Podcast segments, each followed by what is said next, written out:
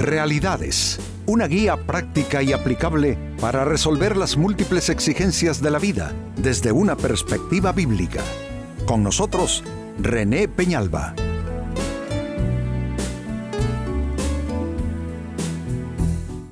Amigos de Realidades, sean todos bienvenidos. Para esta fecha nuestro tema, ¿cómo administrar tu mente? Porque si no lo has pensado hasta ese momento en que se menciona de esa manera, la mente es algo que tenemos que aprender a administrar. La mente no, su dinámica no es eh, de una manera autónoma. La mente responde a muchos y variados estímulos que pueden ser tan malos o tan buenos dependiendo cuáles sean las costumbres de la persona. Creo que todos tenemos esa obligación, cada uno consigo mismo, de administrar lo que está pasando en su mente. Quizá tú dirás, pero ¿cómo evito que mi mente reciba toda una serie de, o se activen pensamientos negativos que yo sé que no están buenos ni los quiero, pero ¿cómo yo lo evito? Sí hay formas de evitarlo, por supuesto. Porque así como tú en lo físico te puedes crear una atmósfera favorable a tu vida, a tu bienestar, a tu salud, así mentalmente tú puedes crear un entorno que favorezca tu estado mental. Hay personas proclives a la depresión y es porque estas personas, la mayoría sin darse cuenta, están nutriendo, eh, nutrir es una mala palabra, digo una palabra equivocada porque nutrir es para favorecer. Yo diría que más bien están, están creándole a su estructura mental eh, debilidad y enfermedad con todo lo que se están permitiendo. Así es que somos responsables, no todo es culpa de quienes te rodean o de lo que te ha sucedido en la vida, pero puede ser que tú, sin darte cuenta, tengas una serie de malas costumbres que repercuten negativamente en tu estado mental. Nuestro tema entonces, ¿cómo administrar tu mente? Y quiero ya dar el primer paso en materia eh, trayendo aquí un pensamiento que ya muchas veces he expresado en distintos foros. Somos lo que pensamos. Claro que sí, somos lo que pensamos. Conforme es tu dinámica mental, así termina siendo tu vida. Si tú piensas en términos de temores, pues tu vida va a estar en ese ambiente eh, eh, amenazante para tu paz. Somos lo que pensamos. Si tú eres una persona llena de optimismo, de fe, pues te vas creando un estado mental eh, positivo, es saludable.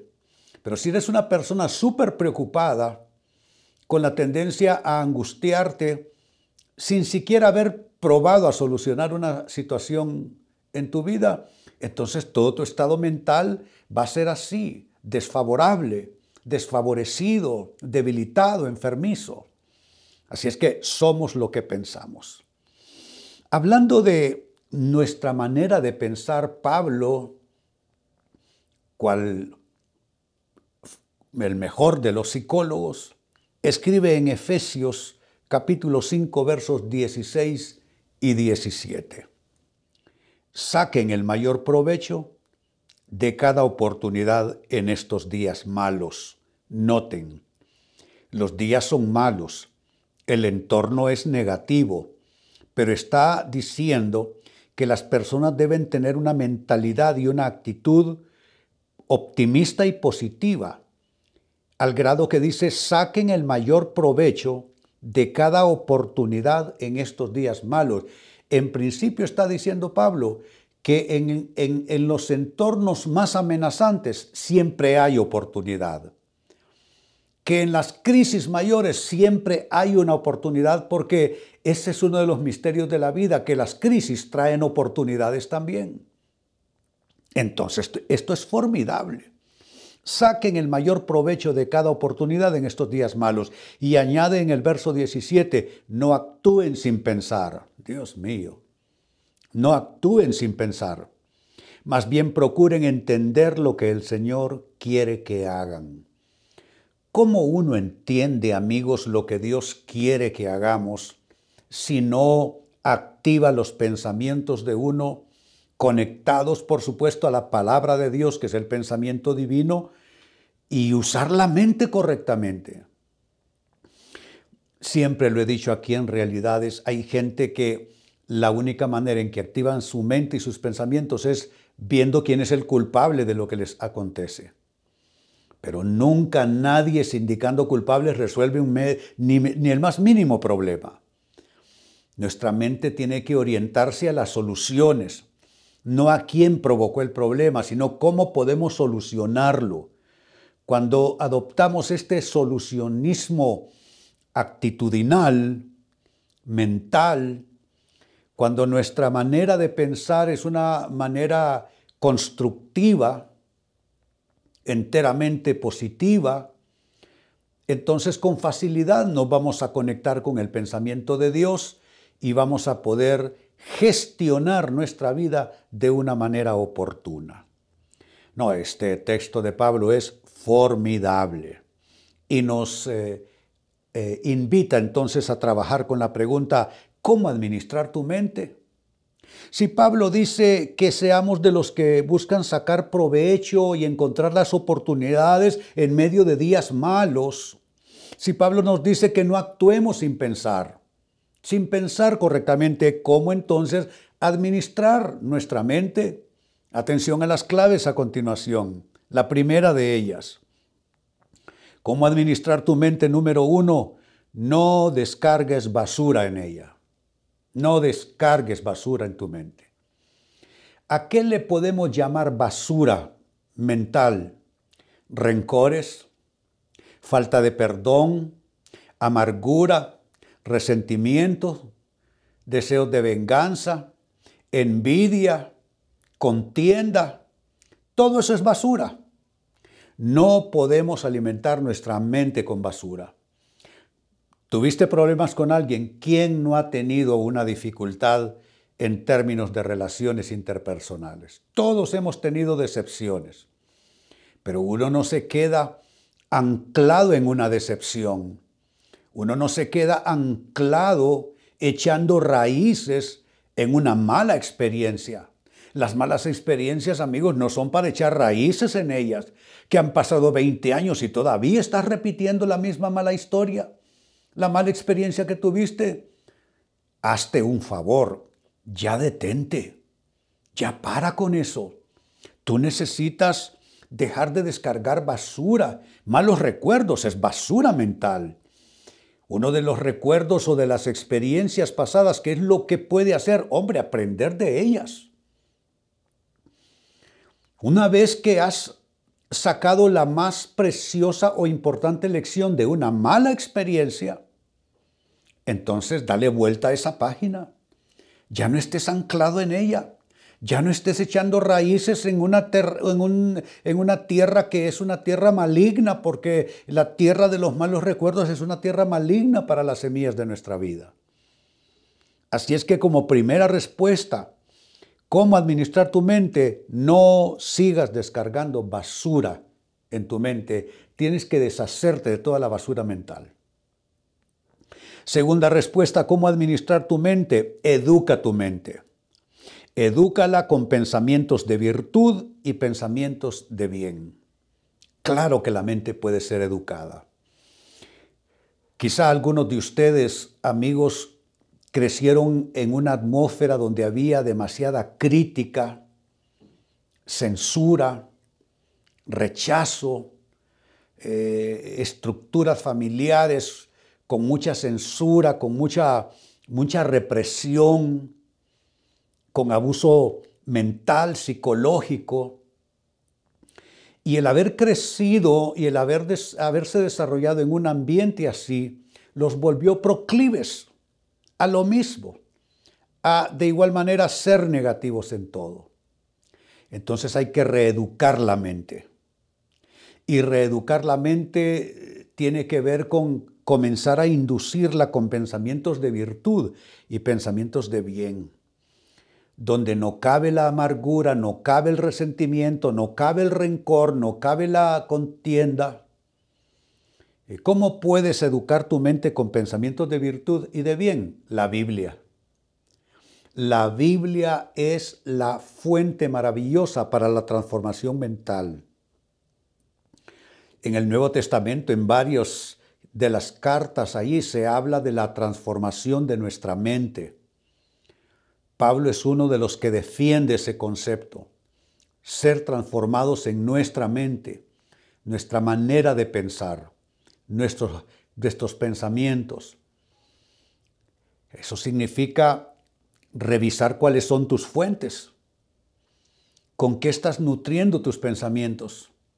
Tiene que ser con la palabra de Dios y aparte de la Biblia, que es la fuente suprema, sin discusión, habrán otras fuentes, buenas lecturas, buenas conversaciones, con personas que sean una influencia positiva para ti, ir a una iglesia, pero a una buena iglesia, donde gente en plena salud mental y espiritual te enseñen la palabra de Dios, porque no puedes darte el semejante lujo y riesgo de prestar tu vida a una persona que está moralmente enferma, mentalmente enferma, anímicamente enferma. No le puedes prestar tu vida a alguien enfermo para que te hable la palabra de Dios. Te va a transmitir sus enfermedades, te va a transmitir sus prejuicios. Así es que hay fuentes mediante las cuales tú puedes educar tu pensamiento. Ya dije, la Biblia es la fuente la primordial, la fuente suprema de influencia para nuestro pensamiento.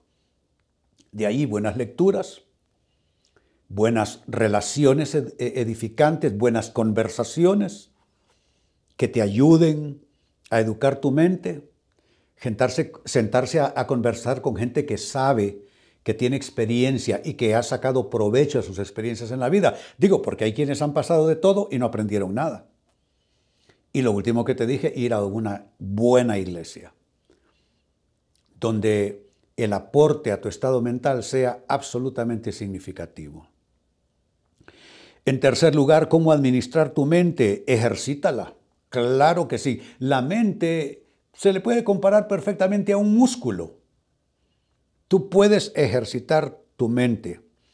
Entonces el consejo es ejercítala, disciplínala, corrígela para que tu mente sea tu siervo y no tu amo. Hay personas que están esclavizadas a pensamientos destructivos.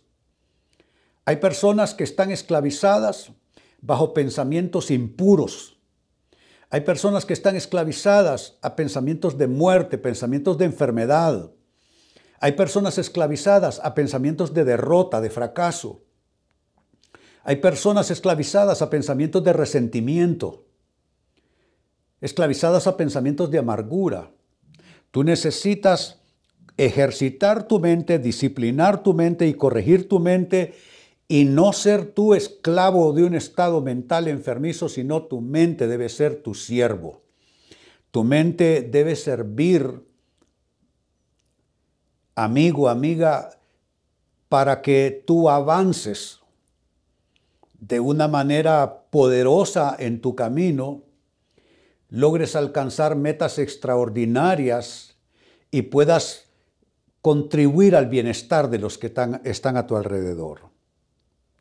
Y número cuatro, con lo que voy cerrando este círculo de claves, cómo administrar tu mente, dale mantenimiento. Eh, ¿Cómo le das mantenimiento a tu mente? Bueno, aprende a darle descanso, aprende a darle vitaminas, aprende a darle nutrientes. Esto es diferente de lo anterior. Lo, anterior es ejercitar la mente, es disciplinar la mente, es corregir la mente. Ahora te hablo de darle mantenimiento a tu mente. La mente necesita descanso. ¿Por qué el descanso nocturno? Porque se desconectan en cierta manera todos tus sistemas y quedan funcionando en, un nivel de reposo, en un nivel mínimo, para que al día siguiente te levantes con fuerzas renovadas. la mente está incluida. Entonces necesitas darle descanso a tu mente. Pero la mente no solo recibe descanso en el sueño nocturno.